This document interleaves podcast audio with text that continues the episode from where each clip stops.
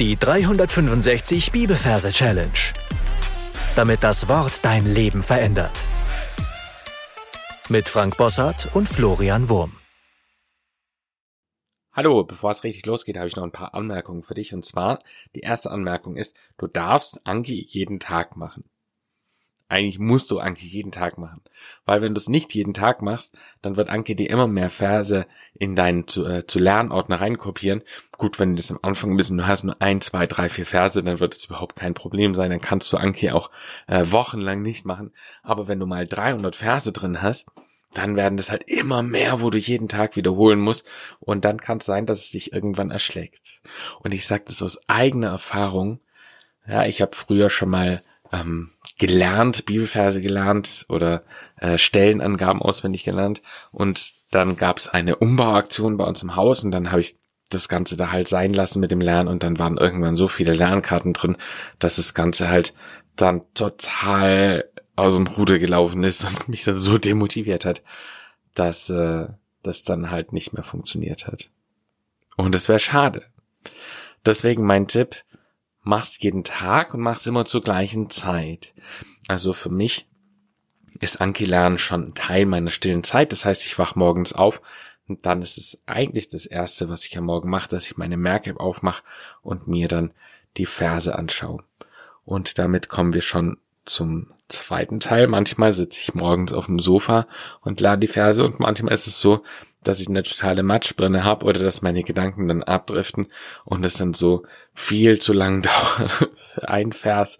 Das heißt, ich bin völlig unkonzentriert und deswegen möchte ich dir als zweites den Tipp geben, sei kreativ bei den Positionen, in denen du lernst.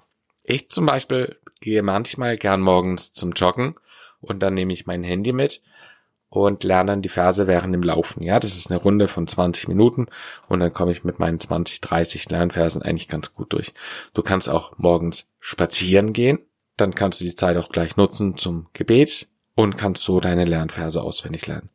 Oder ich mache morgens das Frühstück für meine Familie, leg mein Handy auf die Küchenplatte und während ich dann das Obst schneid fürs Müsli, lerne ich die Verse. Das funktioniert bei mir auch ganz gut, weil ich da einfach wacher bin. Ich habe es auch mal beim Autofahren gemacht. Ja, also immer nur ganz kurzen Blick genau auf das Handy, das ja auch mein Navi ist. Das heißt, es ist da gut sichtbar eingeklemmt und dann konnte ich über den Vers nachdenken. Ja, es darf allerdings nicht zu einer Gefahrensituation führen. Also es gibt viele Möglichkeiten zu lernen. Das war mein zweiter Punkt. Der dritte Punkt ist, überleg dir, in welchem Rhythmus du lernen willst. Also Anki solltest du jeden Tag machen, aber du musst nicht jeden Tag einen neuen Vers lernen. Ja, ich mache es ja so, dass ich von Montag bis Freitag einen Vers lerne und auch hochlade. Aber wenn dir das zu viel ist oder deine Umstände das gerade nicht erlauben, dann kannst du zum Beispiel auch nur einmal die Woche einen Vers lernen oder zweimal die Woche einen Vers lernen. Oder du kannst eine Zeit lang viele Verse lernen und kannst dann aufhören oder eine Zeit lang Pause machen mit Verse lernen, aber trotzdem weiter wiederholen, weil die Karten, die dann wieder abgefragt werden, deine Anki-Merk-App, die werden dann ja mit der Zeit immer weniger und weniger und weniger, so dass du dann irgendwann, wenn du merkst, okay, es ist wieder mehr Kapazität da, das sind zu wenig zum Wiederholen, ich habe Lust, wieder mehr reinzuholen, dann kannst du wieder mehr lernen. Und mein vierter und letzter Punkt, den ich dir mitgeben möchte, nimm den Vers mit in den Alltag. Das ist ja das Geniale beim Bibelvers auswendig lernen, dass du dann deine stille Zeit nicht nur am Morgen hast, sondern dass sie dich durch den ganzen Tag über begleiten kann. Das heißt, es gibt im Alltag immer wieder Situationen, wo mal so eine äh, so ein Leerlauf ist. Manchmal ist es vielleicht bei der Arbeit, dass du irgendwas zu tun hast, wo du nicht so viel nachdenken musst und dann kannst du deine Verse wieder ins Gedächtnis holen und kannst sie dann bewegen. Du kannst dann meditieren drüber, beziehungsweise du kannst sie wieder coin, du kannst dann einfach so das auf dich wirken lassen und dir überlegen, was sagt mir der Vers, was bedeutet das für meinen Alltag. Du kannst den Vers auch mit in ein Gespräch reinnehmen. Das heißt, du kannst, wenn du im Gespräch mit einem Bruder oder mit einer Schwester bist, sagen, ich habe heute den Vers gelernt, wie denkst du darüber?